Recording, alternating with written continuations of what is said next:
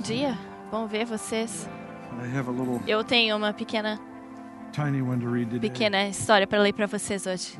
As crianças estavam em fila na cafeteria de uma escola católica para o almoço.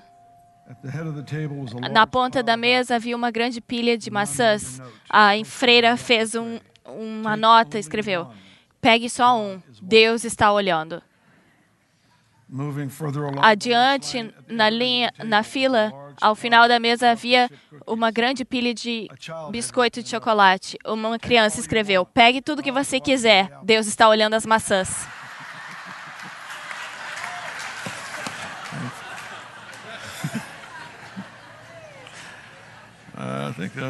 Ah, Eu achei engraçado. Uh, Vamos, vamos rapidamente entrar na palavra. Ah, Eu tenho muita palavra para cobrir hoje, então eu vou, vamos mais rápido. Abra sua Bíblia em 1 Coríntios 5.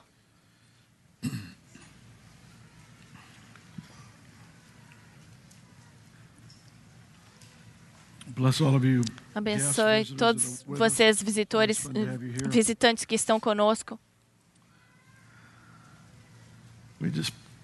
Nós oramos que você vá para casa com mais do que poderia imaginar possível. E nós te abençoamos. 1 Coríntios 5.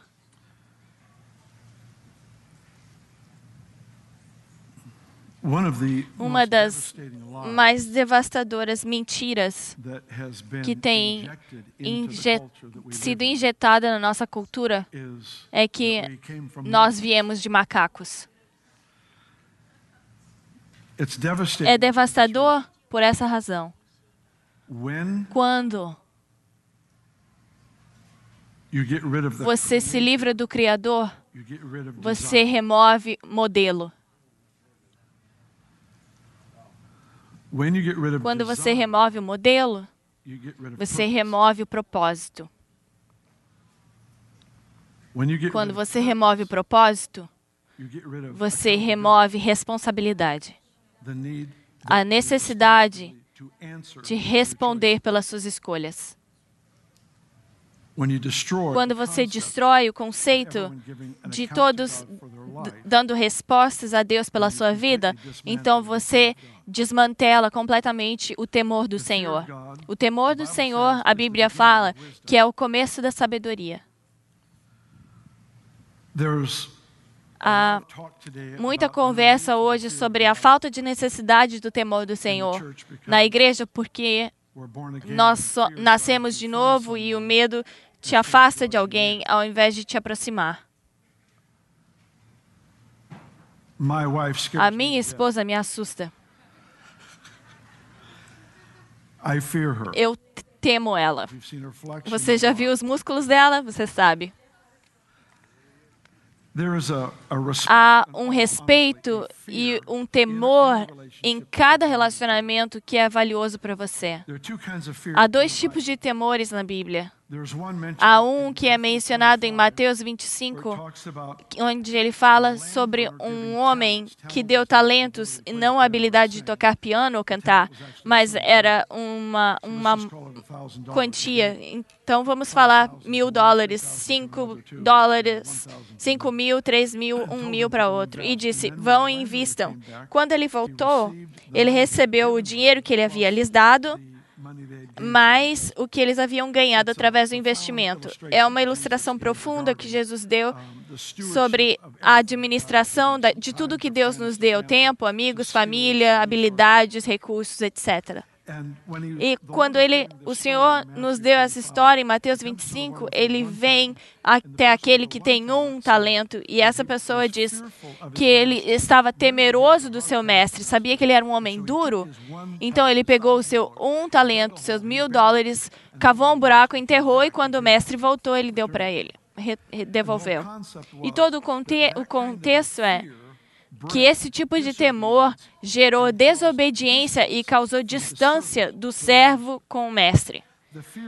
O temor do Senhor, na verdade, nos aproxima do Senhor. com afeição, com, com paixão, com desejo de andar em absoluta obediência para representá-lo bem.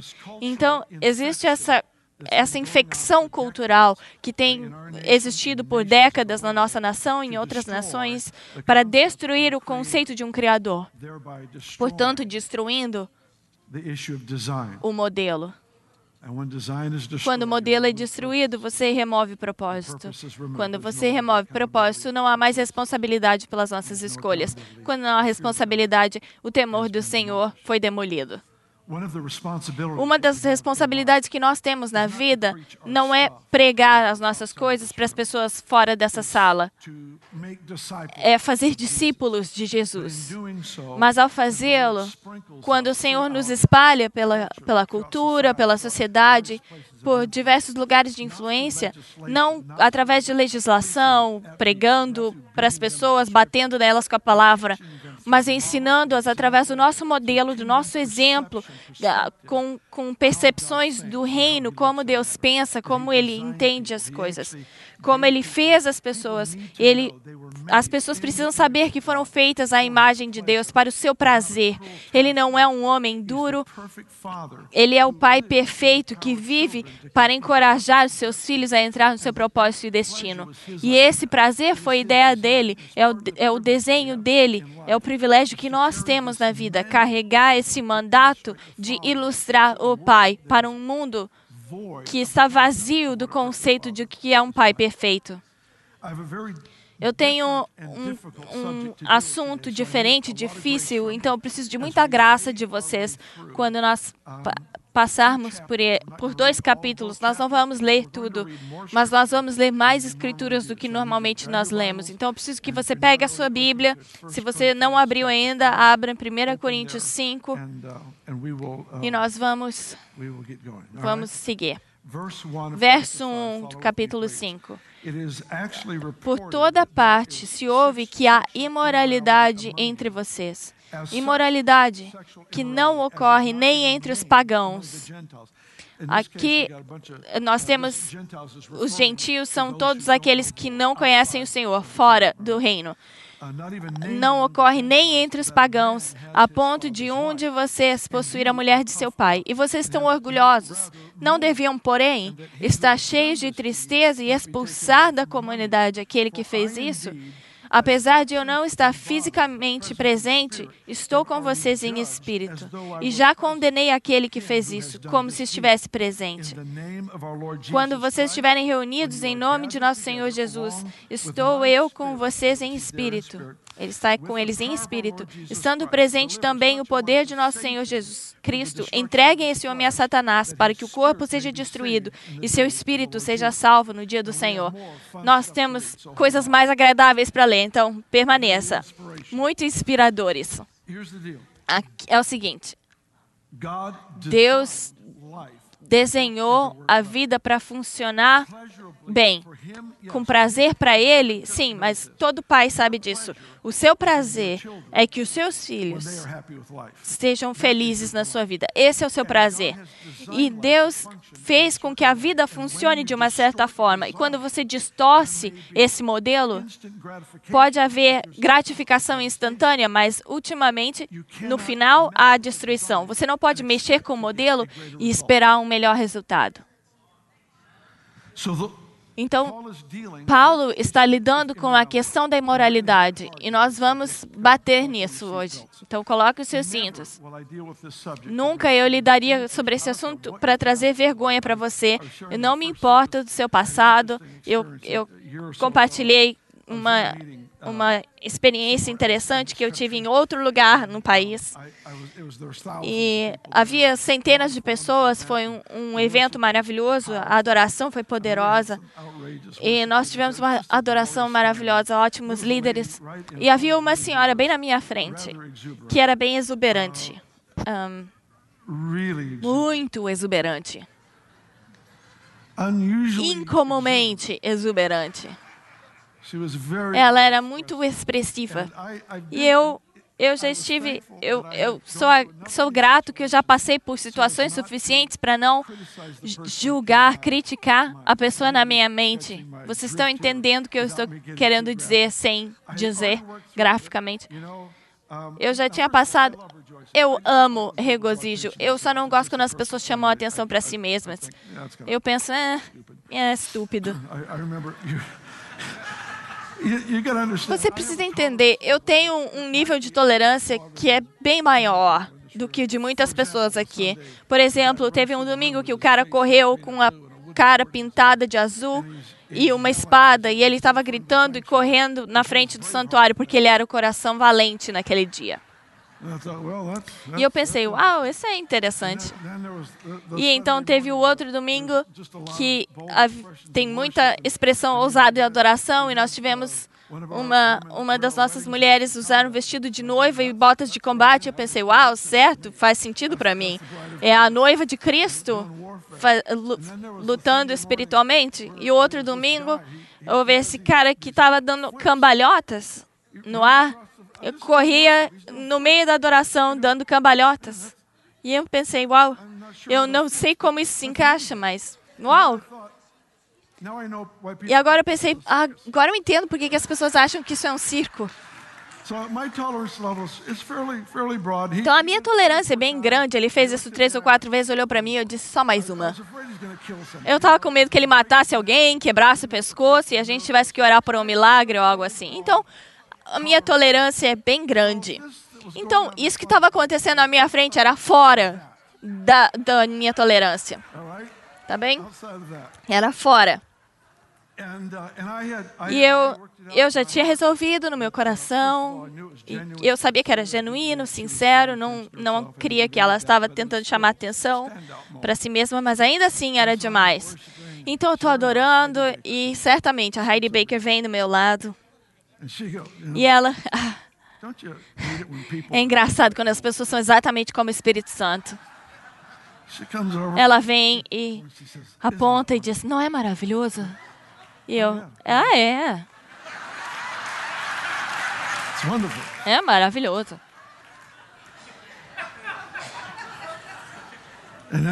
E aí ela diz: Ah, sim, ela era uma prostituta por 37 anos e recentemente ela foi completamente liberta.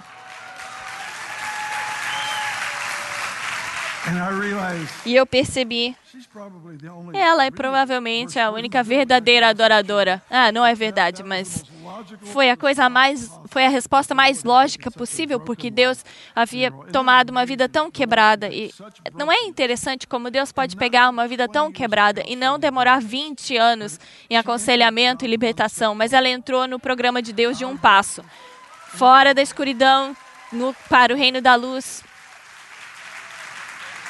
The danger O perigo nesse contexto, e eu nem estou perto do nosso verso de hoje.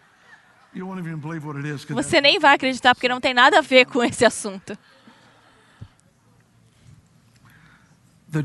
O perigo que nós estamos lidando é que essa igreja, que era tão cheia de dons, lembra? Os dons do Espírito são para edificação e fortalecimento do corpo. Então aqui está essa igreja que que é excelente nas manifestações do Espírito e nas, nas vitórias e curas. Eles também, né, nesse lado, têm dons, unção, e no outro lado, eles têm tolerado imoralidade e se tornou um ponto de orgulho para eles. Não que eles estavam dizendo que imoralidade está bem, mas o seu conceito de graça significava que eles não precisavam lidar com isso porque a graça cobria. Graça não, co não ignora o pecado, ela empodera uma vida justa. E a falta de entendimento sobre graça tem custado muito à igreja. Então eu tenho falado sobre isso e eu vou continuar. Então vamos continuar lendo. Todos ainda estão felizes? É, são 10. Nós precisamos mais de 10 pessoas. Tudo bem, eu vou pregar para 10 pessoas. Está bem. Ele diz 5 he's going to no verso 5 que ele vai entregar essa pessoa a Satanás para a destruição do seu corpo, para que o seu espírito seja salvo no dia do Senhor. Uau! É bom quando ele segura os seus sentimentos. E, e é tão sutil assim. Eu quero que você veja a posição extrema que Paulo está tomando. É que o seu interesse está no destino eterno daquele indivíduo. E se isso significava que ele tinha que fisicamente passar por trauma e crise para entender que ele precisava re- re- se arrepender, então que seja. Não é uma maldição. All right. Está bem. Vai ficar mais divertido ainda. Eu vejo a alegria na, no face de vocês. E vai ficar melhor ainda. Então vamos continuar. Verso 6. O orgulho de vocês não é bom. Vocês não sabem que um pouco de fermento faz toda a massa ficar fermentada? Qual o conceito aqui? É, a tolerância do, de pecado deles veio, veio de, um, de algo que eles não sabiam que existia no seu coração. Paulo diz: vocês estão orgulhosos, vocês estão cheios de orgulho. Por causa disso, a arrogância de vocês se manifestou aqui na tolerância do pecado. E ele disse: Vocês não percebem que um pouco de fermento fermenta toda a massa? Então, ele está falando sobre remover alguém de um lugar de interação com as pessoas do Senhor. E ele não está lidando com o- a sua abordagem com o mundo. Tragicamente, nós, nós fazemos, nós tomamos posições morais com as pessoas que não estão vivendo no corpo de Cristo e não fazemos isso dentro. Eu vou abrir uma caixa preta aqui. Não, não coloque isso no Twitter, por favor. Eu já estou com problemas. Eu estou brincando. Pode, pode colocar o que você quiser. Eu estou tentando. Estou tentando.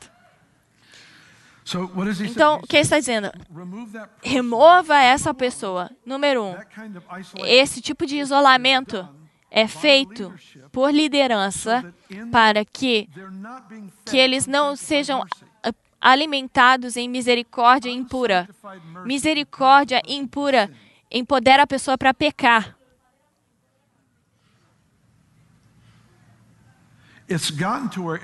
Passou de sin, se a pessoa diz isso é pecado, isso não é, você é automaticamente acusado de não ter misericórdia. Escute, se você tem um amigo num prédio que está pegando fogo. Tire ele de lá. Tire ele de lá. Mostre sua misericórdia tirando ele do prédio. Não sente, diga, ah, olhe pela janela, eles estão felizes. Eles são sinceros. Eles estão lá, eles creem que aquele prédio não vai pegar fogo. Não está pegando fogo. Me mostre sua misericórdia fazendo algo por essa pessoa. Não diga que você tem misericórdia e empodere eles para ficar onde eles vão morrer. Não há abordagem para a questão do pecado na Escritura, especificamente neste capítulo, que diz que está tudo bem. Amém, Bill. Essa é uma boa, boa palavra. Continue, permaneça, vai ficar melhor.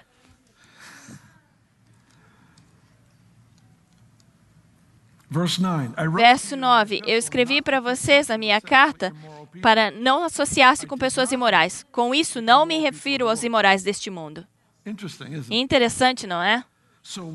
Então, por que deve uma pessoa ser disciplinada na casa do Senhor por imoralidade? E você pode se associar com qualquer um que é imoral lá fora. É interessante.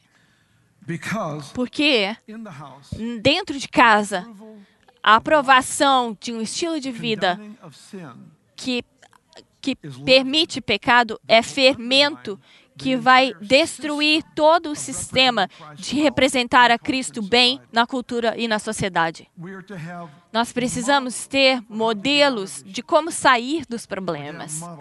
Nós precisamos ter modelos, processos, caminhos para sair de estilos de vida de diversos tipos de pecado. Mas o Paulo lida aqui nesses capítulos com questões de imoralidade sexual. Eu quero que você entenda, não me interessa o seu passado. Certifique-se que não é o seu presente. Se é o seu presente, nós vamos te ajudar. Porque não há necessidade de permanecer em prisão. É ridículo pensar que Deus fez você para pecar e deixou você sem uma resposta. O sangue de Jesus funciona ou não funciona?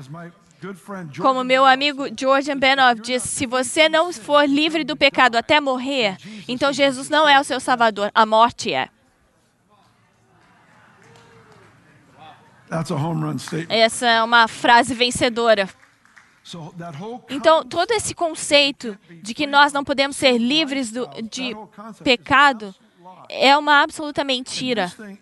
E isso é tão poderoso, tão prevalente na cultura e na sociedade que of um modo de pensar inteiro, que até mesmo há, é, está na igreja, que presume que Deus fez algumas pessoas de um jeito e que nós precisamos permitir isso e olhar para o outro lado porque Deus conhece o coração deles. Não, não. Ele conhece o coração das pessoas. Há zero aprovação para pecado. Never does he say, "Clean Nunca ele diz, se aje- ajeita a sua vida. Sempre ele diz, me convide para entrar. E nós vamos limpar isso juntos. Vocês estão entendendo? Tá, vamos continuar. Isso foi muito bem. Vamos passar para o capítulo 6. Dare any of you having a matter against Há, another há entre vocês queixa contra outro irmão, como ousa apresentar a causa para ser julgada pelos ímpios, em vez de levá-la aos santos? Vocês não sabem que os santos de julgar o mundo? Que interessante. As pessoas amam eh, citar o verso: Não julgue para não ser julgado. Não julgue para não ser julgado. Uh, Esse verso é o aviso que não há ninguém nesse lugar que tenha o direito ou a responsabilidade de condenar ninguém ou fazer um pronunciamento eterno sobre alguém. Nem Paulo faria isso. Nessa situação, ele está dizendo: escute, essa pessoa corrompeu tantas pessoas que é importante separá-lo para que ele se arrepende, se arrependa, que ele perceba a vergonha da sua decisão. Se é uma pessoa não se arrepender dentro de casa, onde eles ouvem a verdade, então remova-os para que eles percebam que estão perdendo. Faz sentido? Uma simples confissão de arrependimento vai liberar e trazer, trazer livramento para a pessoa.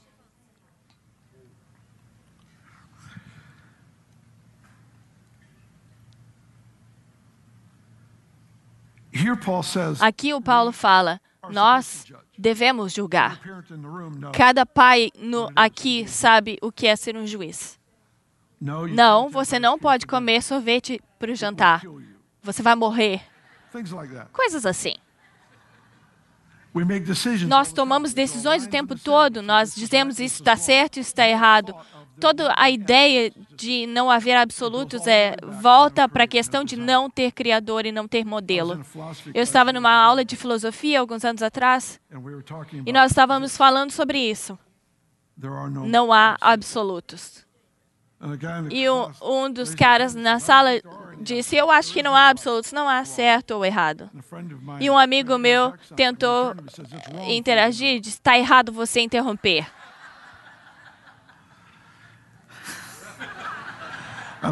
Eu amo quando, quando Deus faz essas "It's coisas. wrong for you to-" Then he realized Ele percebeu o que ele havia dito. Não há absolutos. Nós perguntamos: Você está absolutamente certo?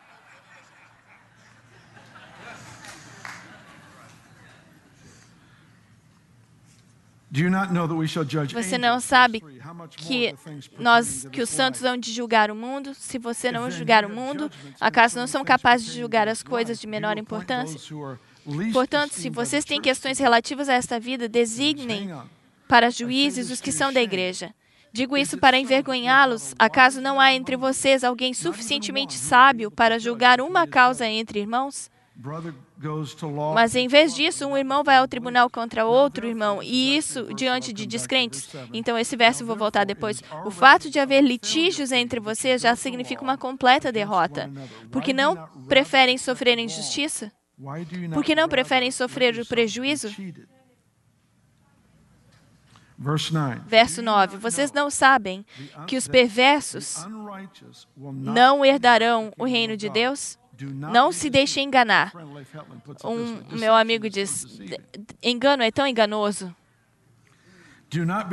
Não se deixe enganar, nem imorais, nem idólatras, nem adúlteros, nem homossexuais, nem sodomitas, nem ladrões, nem avarentos, nem alcoólatras, nem caluniadores, nem trapaceiros herdarão o reino de Deus. Não é complicado. Pode ser ousado, pode ser duro, mas não é complicado. Obviamente, arrependimento lida com tudo isso. Mas vamos ler novamente, porque eu quero que você veja o que a, Supre a Corte Suprema diz. Vocês não sabem que os perversos não herdarão o reino de Deus? Não se deixem enganar. Nem imorais, nem idólatras, nem adúlteros, nem homossexuais, nem sodomitas, nem ladrões, nem avarentos, nem alcoólatras, nem caluniadores, nem trapaceiros herdarão o reino de Deus.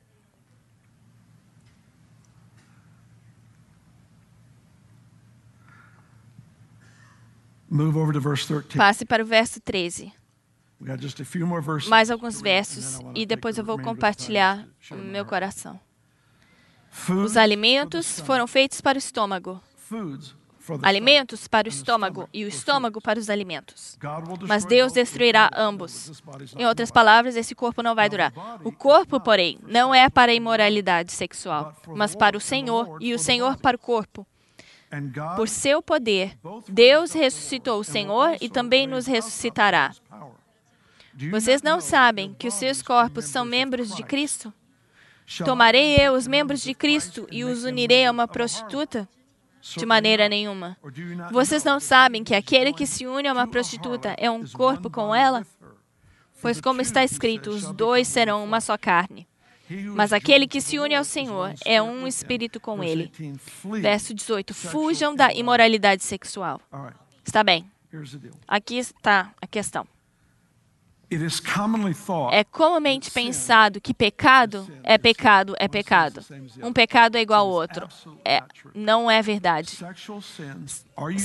Pecados sexuais são diferentes. Ele, vai, ele fala que uma pessoa que, eh, que se envolve em imoralidade sexual não somente cria uma devastação, um, um pecado devastador, ela destrói criador, desenho, propósito, responsabilidade. O que mantém a sociedade e a cultura juntos, ele desintegra esses valores, mas a imoralidade é um pecado contra o próprio corpo. Todos os outros pecados são diferentes, mas este pecado é único e diferente. Ele, ele continua falando, quando, quando, se uma pessoa tem relação sexual com uma prostituta, então esses se tornam um. Uma pessoa que se junta com outra pessoa imoralmente dá parte do seu coração, da sua alma para outra pessoa.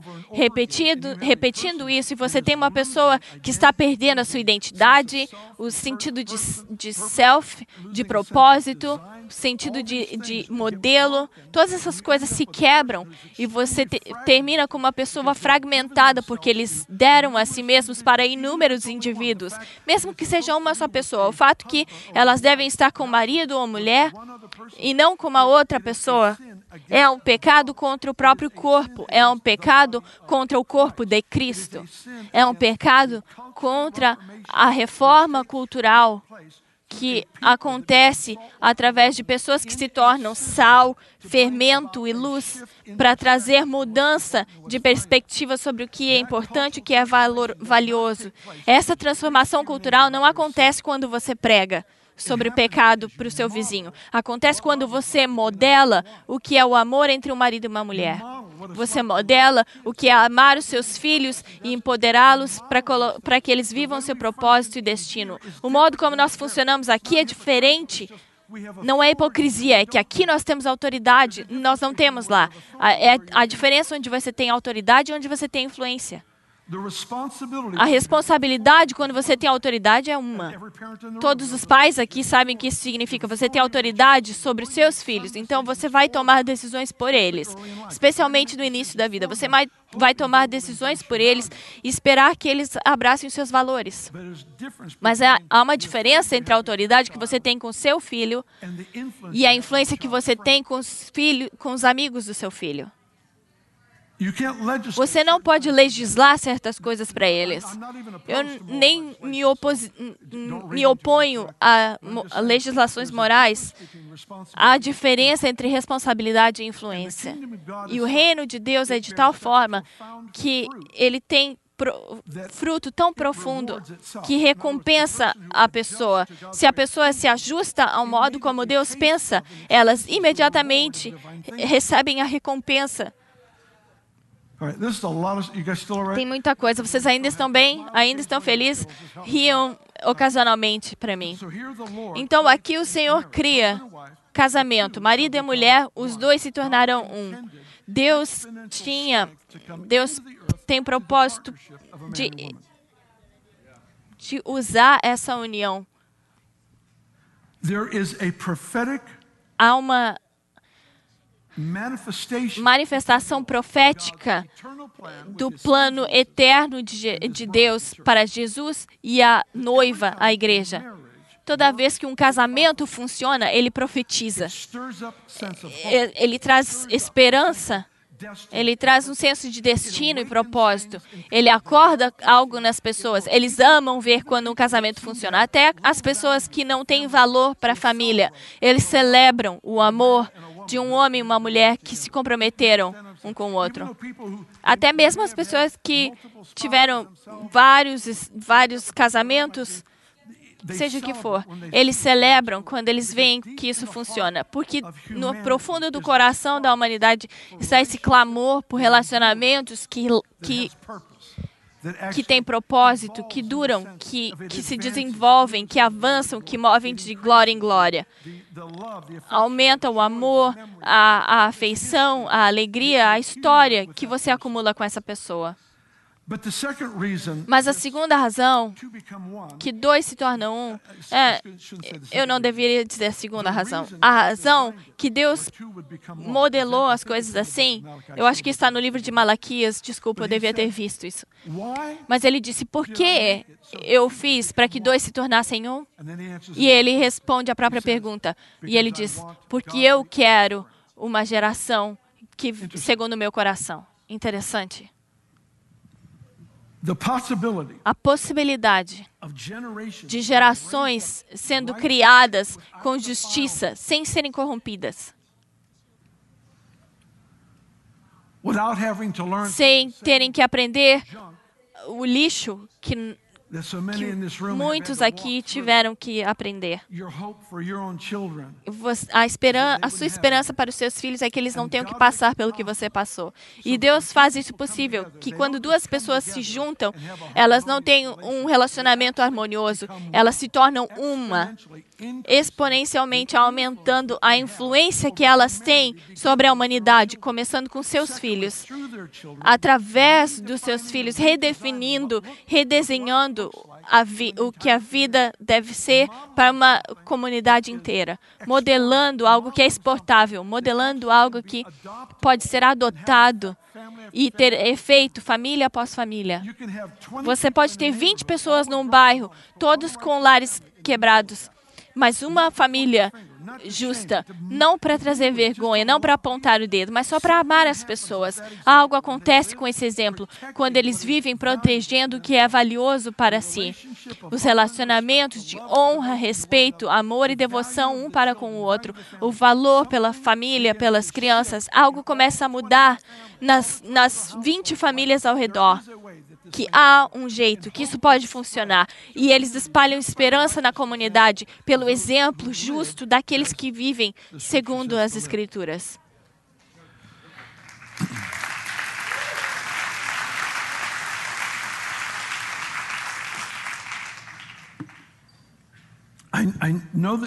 Eu sei que esse é um assunto difícil. Eu não, não me importo de, de pregar sobre nada, não é o meu ponto. É que eu quero que você entenda. Eu nunca vou falar para você para receber aplauso. E amém para isso. A, a luz acendeu aqui. E eu não sei porquê, mas às vezes elas funcionam e apagou agora. Então, eu espero que você tenha aproveitado esse momento iluminado.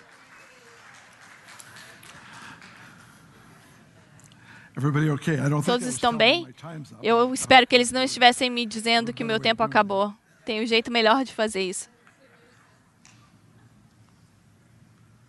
My concern all A minha preocupação é sempre when there quando is a há uma forte mensagem is, is to never para nunca create shame. trazer vergonha, mas sempre para dizer: escute, se esse é o seu estilo de vida. Nós vamos te ajudar. Você nunca está preso num estilo de vida de pecado. A implicação de que você nasceu desse jeito e não pode sair é um argumento ab absolutamente contra o propósito do sangue de Jesus. A morte de Jesus não é em vão. O sangue não é algo para ser pisoteado, ostentando arrogantemente na sua própria inabilidade de sair do pecado. Se há um, um, assassino serial, nós não dizemos para ele, ah, mata só um esse mês e, e vai esse processo. Foi um ótimo ponto. Eu podia ter elaborado mais, mas seria muito brutal. Você entende o ponto? Você nunca fala com alguém que está em pecado e diz, ah, faz o melhor que você pode. Não, para! Livre-se da sua arma. Faça um sozo, se apresse. Tenha, busque ajuda de alguém, pra, porque esse é o espírito de estupidez. Escute, qualquer tipo de pecado que é uma prisão assim, escute, é tolice e é um deboche com o sangue de Jesus, abraçar um estilo de vida de pecado e dizer que não pode ser livre. Não estou dizendo que você não está tentando, não estou dizendo que as coisas que você tentou não funcionaram. Eu estou dizendo, nunca, eu estou dizendo, nunca desonre o, o sangue de Jesus. Eu, e não, não diga, eu tenho certeza que a graça cobre. Não, não cobre. A graça te empodera para viver em justiça. Vamos encontrar a graça. Vamos, vamos orar juntos, vamos jejuar juntos, fazer o que for preciso, mas vamos quebrar esse ciclo, porque isso foi lhe dado pelo sangue de Jesus. Você está pronto? Eu tenho seis minutos. Está pronto para ir para a mensagem?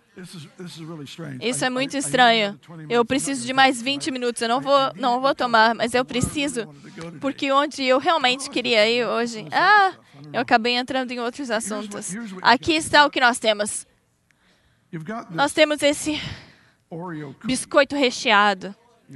Nós temos problema aqui, e problema do outro lado e no meio. Tem um assunto completamente diferente. Honestamente, olha para as escrituras. Ele começa no capítulo 5, imoralidade sexual, e termina no capítulo 6, imoralidade sexual. E no meio, ele fala sobre pessoas se darem bem. Leia o verso 7. Não sei se você percebeu. Verso 7. O fato de haver litígios entre vocês já significa uma completa derrota. Por que não preferem sofrer injustiça? Por que não preferem sofrer o prejuízo? Percebe que essa última frase fala? Significa, por que não ao invés de, de destruir o conceito de corpo, por que não deixar a pessoa vir no seu, na sua casa e roubar você? Agora, vocês estão comigo ainda? Oh, ah, não, agora você me assustou. Foi de 10 para 2, eu estou nervoso agora. Tá, aqui é o seguinte: nós temos imoralidade sexual, no outro lado, imoralidade sexual, e no meio, ele lida com um assunto estranho.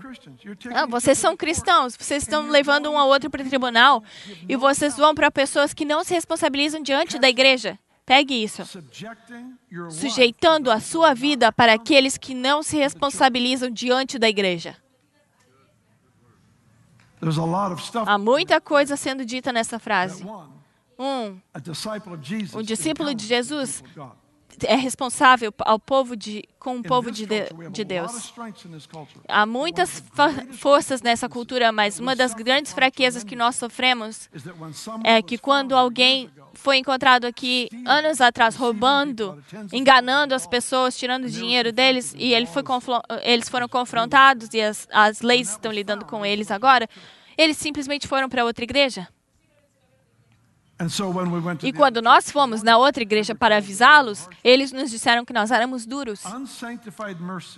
Misericórdia insantificada empodera a pessoa para permanecer no pecado. E não pense por um momento que as nossas decisões que permitem que, permitem que as pessoas é, fiquem num prédio em chamas, isso não é misericórdia.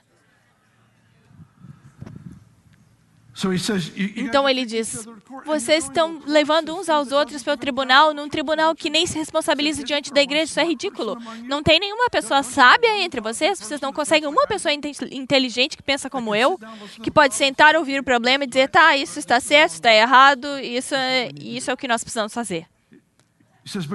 Ele diz: mas vocês não, não estão fazendo isso. Vocês estão indo ao tribunal que não se responsabiliza diante da igreja.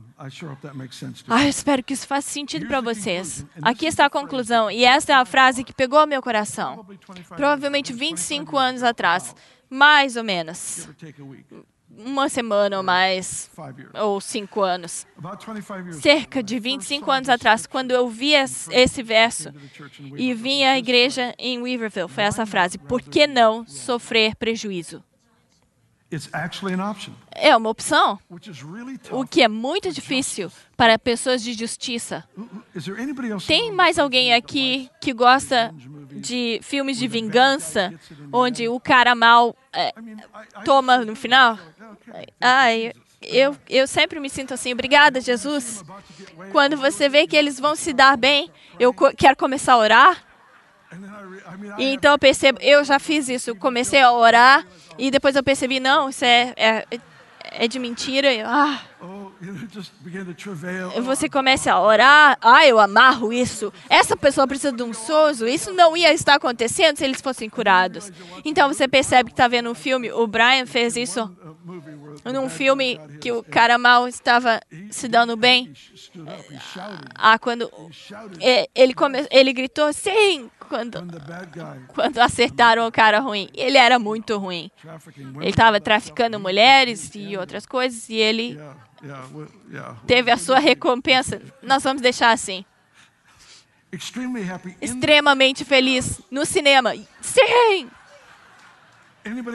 Mas alguém como nós, você pode não se levantar e gritar, mas você pensa, sim, Senhor, ah, o mundo está em paz agora, porque aquele cara foi removido. E você esquece que era um filme.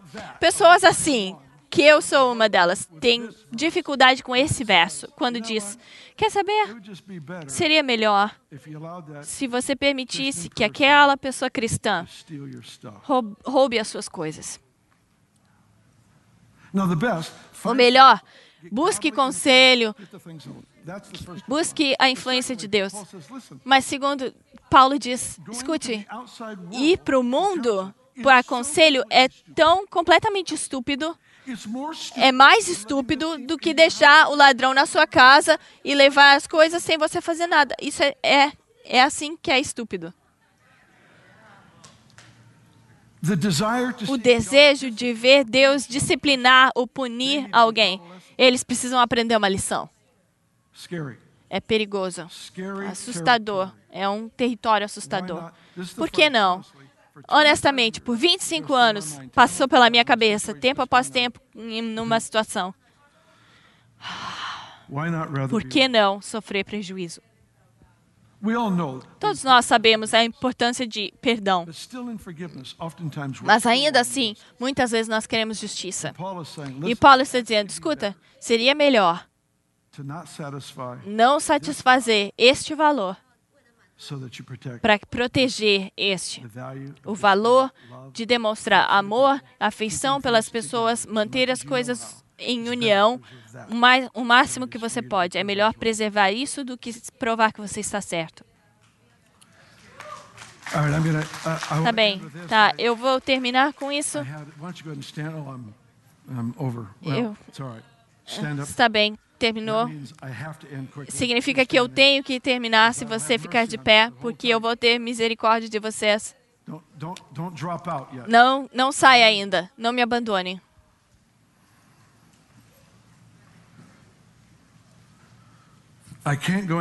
Eu não posso entrar em detalhes, não seria apropriado, não seria inteligente da minha parte. Mas eu tive um sonho, Just a few months ago. alguns meses atrás, eu acho que foi em abril.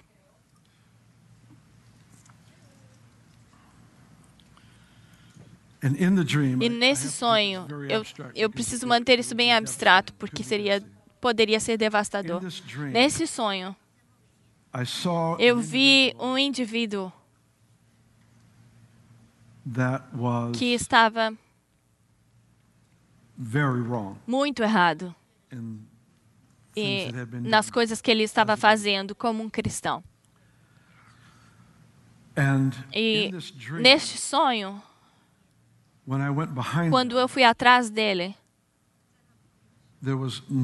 não havia cabelo nas suas costas, nas, atrás na sua cabeça. E eu percebi que ele estava descoberto, onde ele não podia ver. Faz sentido para você que todos nós temos pontos cegos?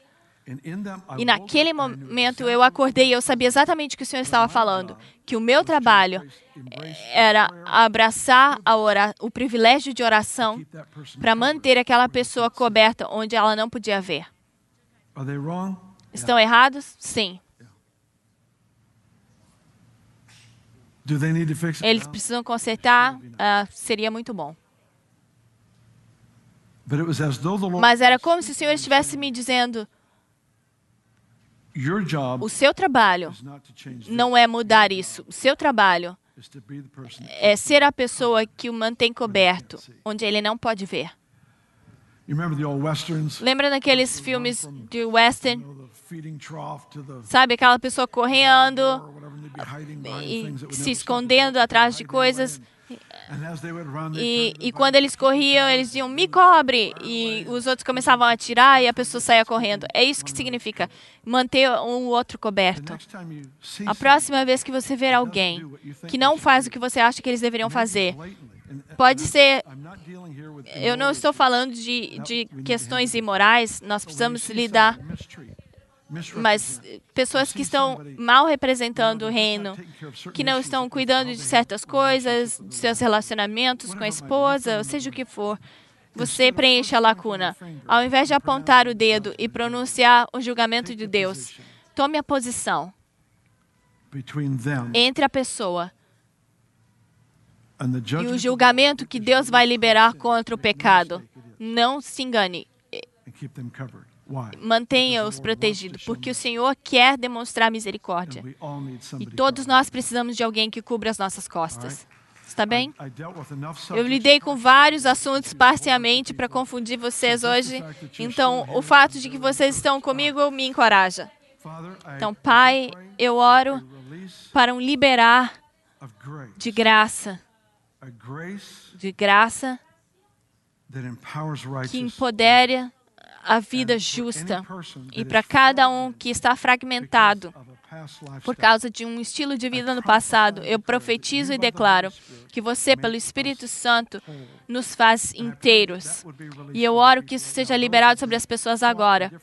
Aqueles que, que estiveram presos em, em estilos de vida diferentes, nós declaramos: o sangue de Jesus é suficiente, o sangue de Jesus é suficiente, o sangue de Jesus cuida disso. E eu peço, Senhor, pela atitude especial do coração, que mantém a pessoa que mais nos ofende pelo que eles fazem em suas fraquezas. Que você nos ajude a mantê-los cobertos com a nossa afeição e com as nossas orações. Eu oro por isso. Que o nome de Jesus seja honrado. Amém. Amém.